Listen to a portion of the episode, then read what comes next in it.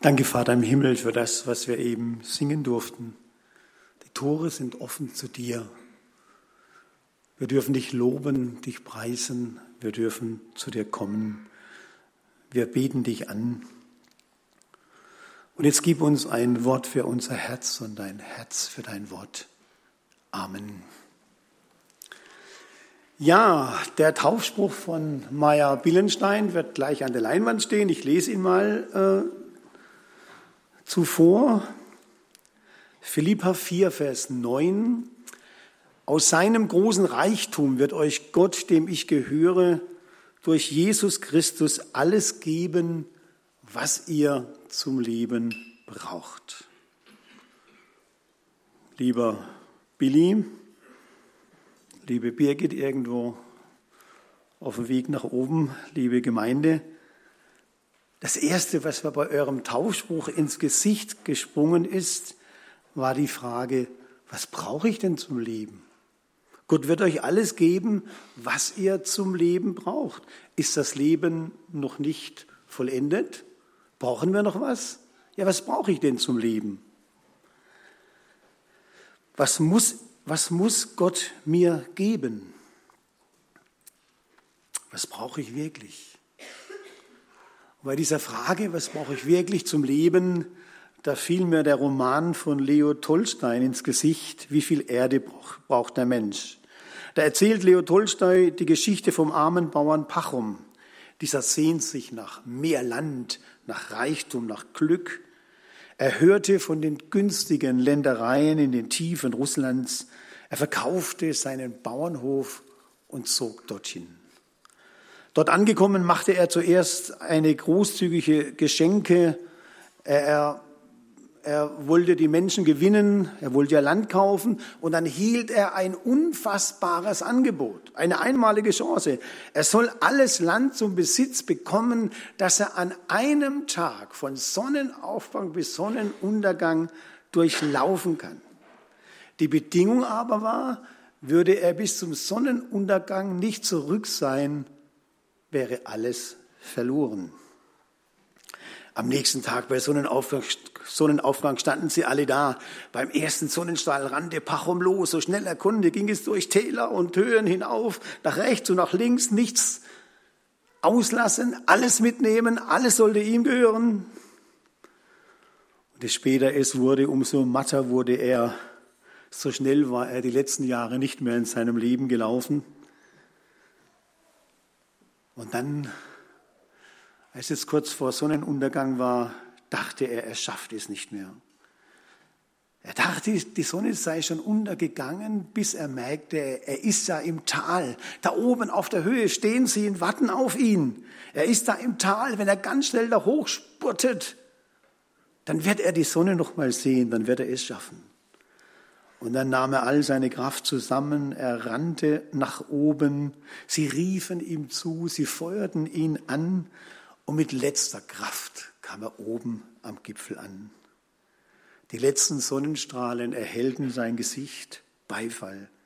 Er hatte es geschafft. Dann brach er zusammen. Blut quoll aus seinem Mund. Er hatte sich überschätzt. Tot lag er da. Wie viel Erde braucht der Mensch?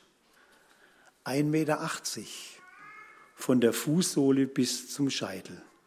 Und das reichte, um ihn an Ort und Stelle zu verscharren. Ehrgeiz und Gier haben ihm sein Leben gekostet. Ja, was brauchen wir zum Leben? Was brauchen wir wirklich zum Leben? Nun, wenn so eine Familie wächst, wie die Familie Billenstein, dann ist es ja das Normale, dass sie mehr braucht. Das hat nichts mit Gier zu tun, sondern das ist eine Frage der Verantwortung und der Fürsorge. Da braucht man einfach mehr. Da reicht nicht mehr ein Golf. Da braucht es schon, wie ihr es habt, ein Seat Alhambra. Ein tolles Auto. Es müssen ja Kinderwagen, Kinderfahrräder, Inliner, Schutzhelme, Bobbycar, Kinderpuppenwagen, Kinderreisebett und so weiter und so fort. Alles muss verstaut werden.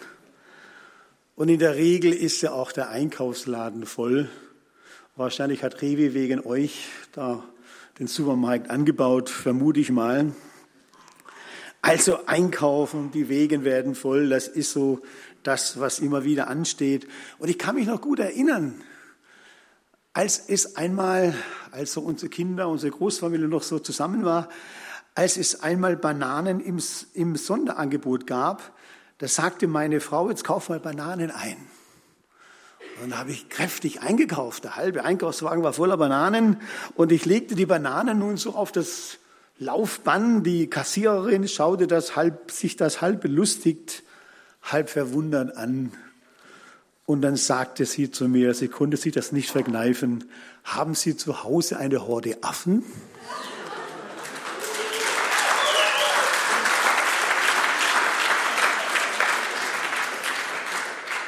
die jetzt nicht wissen, warum die klatschen. Sie dürfen nachher die fragen, die geklatscht haben.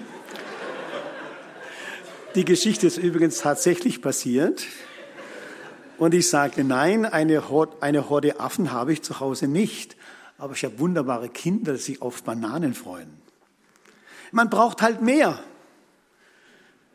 Doch auch nicht alles.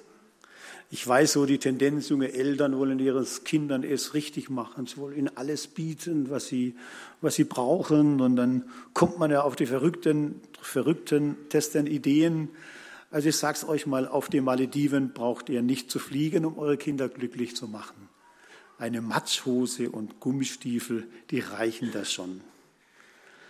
20 Plüschtüre im, Kinderzimmer können schnell zusammenkommen bei so einer großen Verwandtschaft. Doch ein liebendes Herz ist viel mehr, wenn das im Kinderzimmer wohnt. Und was er dringend braucht, das könnt ihr sowieso nicht kaufen, aber Gott hat es zugesagt. Er hat euch jede Menge Schutzengel zugesagt. Dafür will er sorgen. Nun, Paulus, der diesen Vers, euren Taufspruch geschrieben hat, der war zu dieser Zeit im Gefängnis. Er hatte nicht viel, wahrscheinlich nur das, was er anhatte. Und er sitzt da im Gefängnis wegen seines Glaubens an Jesus Christus. Und jetzt lesen wir in diesem Philipperbrief, er hatte ein frohes Herz. Er sitzt im Gefängnis und hatte ein frohes Herz. Wahnsinn. Und er schreibt den Philippern aus dem Gefängnis, ey, freut euch an Gott. Wir haben einen guten Gott, einen reichen Gott, der euch alles geben kann, was ihr zum Leben braucht. Freut euch. Paulus konnte im Gefängnis ein frohes, zuversichtliches, zufriedenes Herz haben. Wenn manche unserer Zeitgenossen auch so ein frohes und zufriedenes Herz hätten, wenn sie aus dem Urlaub schreiben. Nicht aus dem Gefängnis, aus dem Urlaub. Und Paulus hat ein frohes Herz. Er sitzt im Gefängnis und er freut sich, dass er glauben darf. Und er hatte eine tolle Gemeinde hinter sich. Die Gemeinde von Philippi hatte tolle Freunde und die schickten ihm ein Überlebenspaket. Die schickten ihm ein Nahrungsmittelpaket. Was war da drin? Wahrscheinlich fränkische Bratwürste, Nutella und Müsli. Wie hat sich Paulus gefreut? Denn damals im Gefängnis, ich weiß das von äh, meinem Schwiegervater, der mal in Libyen das erlebt hat, Damals im Gefängnis musste man versorgt werden, sonst ist man verhungert. Also die Philippa, die wussten, der Paulus, der braucht Nahrungsmittel. Und sie haben ihm ein Paket geschickt. Und Paulus hat sich gefreut und er hat sich bedankt und er hat gemerkt, dass die mir ein Paket schicken, das ist letztlich Gott, denn Gott hat ihnen einen Impuls in ihr Herz gegeben, dass sie mir ein Paket schicken. Ja, so macht das Gott. Er schickt nicht immer einen Engel. Bei Elia, da war niemand anders da, da hat Gott die Raben geschickt. Aber in der Regel gibt Gott uns einen Impuls ins Herz. Der Heilige Geist gibt uns einen Impuls und wir führen den Auftrag Gottes dann aus. So macht das Gott. Und so hat Gott die Philipper gebraucht, um nach seinem Reichtum den Paulus zu versorgen. Ja, so, so macht das Gott. Er nimmt den Reichtum von anderen und gibt ihn denen, die es unbedingt brauchen. Ja, was brauchen wir wirklich im Leben? Paulus brauchte das jetzt wirklich in seinem Leben. Und lasst mich zum Schluss noch auf eine kleine Episode eingehen, wo wirklich uns gesagt wird, was wir alle heute wirklich zum Leben brauchen. Was Sie und ich, was die kleine Maya zum Leben. Eine faszinierende Geschichte, die wir da in der Bibel lesen. Die Jünger Jesu waren drei Jahre mit Jesus Tag und Nacht unterwegs. Sie erlebten tolle Dinge. Sie erlebten spannende und außergewöhnliche Geschichten. Sie erlebten Wunder. Sie erlebten einmalige Predigten. Sie erlebten einen Jesus, der auftreten konnte in einer Ruhe und Selbstsicherheit, wie man es auf keinem Management-Seminar lernen kann.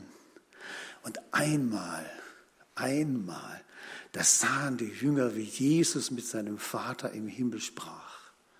Wir könnten auch sagen, sie sahen, wie er betete. Und das hat sie so tief beeindruckt, wie Jesus gebetet hat, wie er mit seinem Vater im Himmel sprach, dass sie spontan sagten, Herr, lehre uns beten.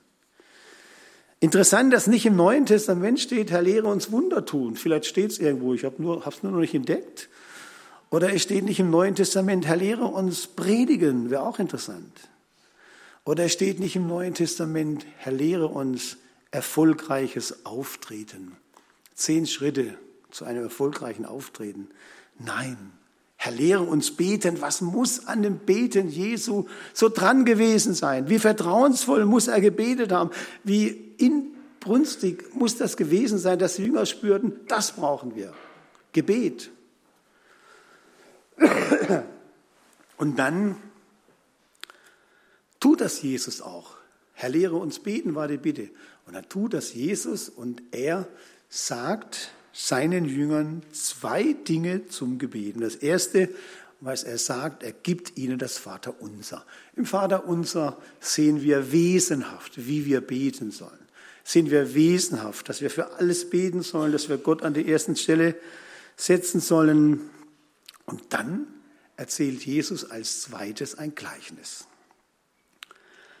Ein Freund bekommt Besuch von einem Freund, schön abends spät, und damals war es üblich, dass man wirklich gastfreundlich ist. Ist auch heute noch üblich, aber damals war das ganz besonders Kult.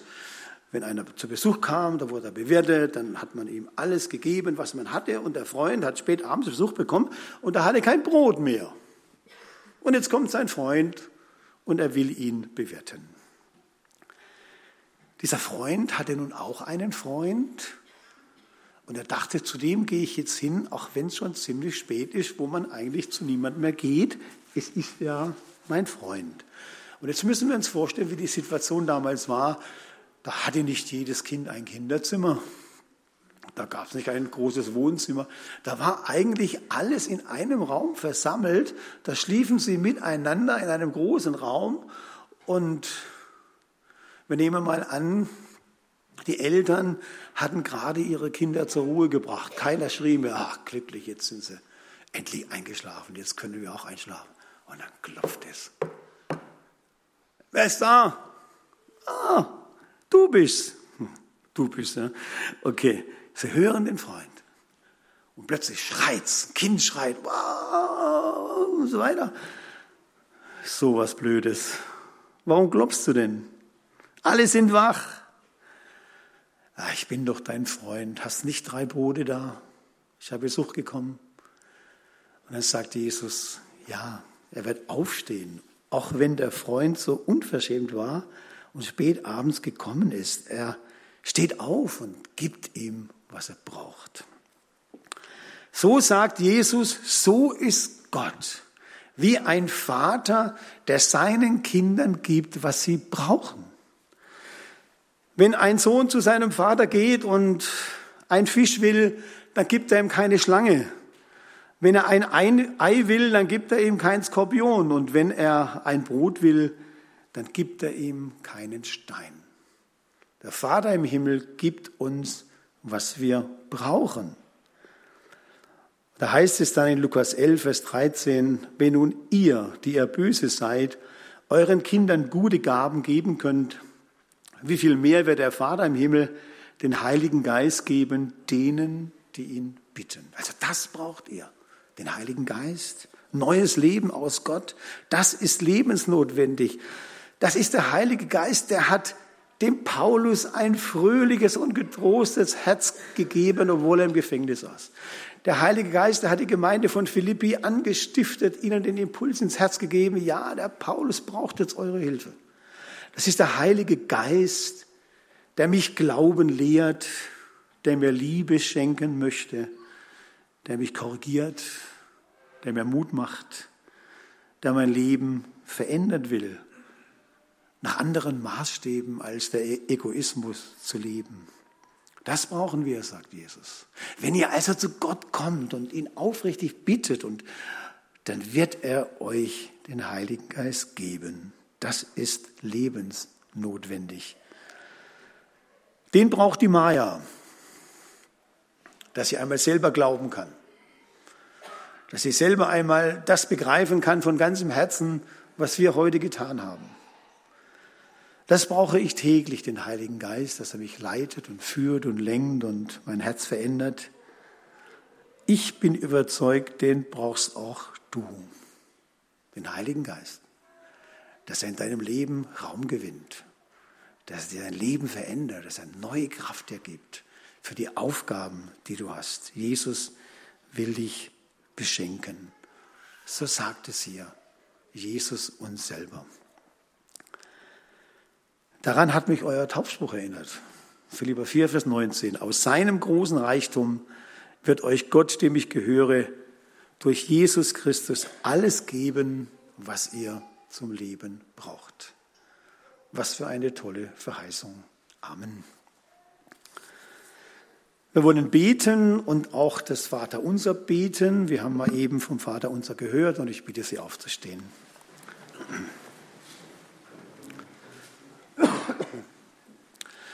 Vater im Himmel, du bist so ein reicher Gott. Vergib, wo wir dich so klein gemacht haben. Vergib, wo wir an dir vorbeigegangen sind und du sagst uns, komm doch, ich habe doch alles, was du brauchst. Ich gebe dir meinen Geist, der ganz Neues schafft in dir, der dich verändern möchte, dass du wirklich Licht sein kannst wie diese Katzen, die angezündet wurden.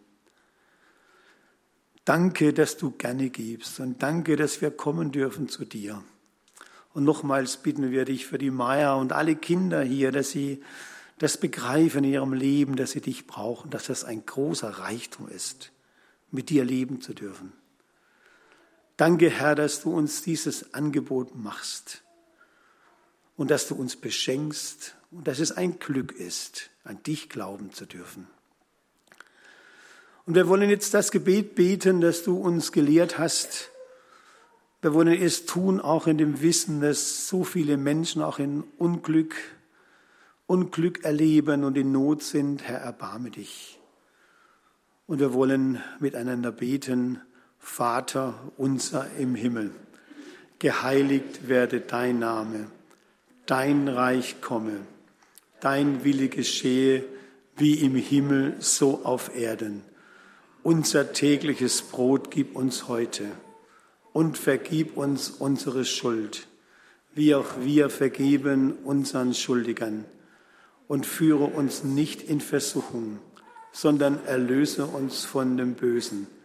Denn dein ist das Reich und die Kraft und die Herrlichkeit in Ewigkeit. Amen. Amen. Wir singen noch ein Lied, Du bist für immer treu. Vielen Dank euch, dass wir nicht so hilflos sind beim Singen.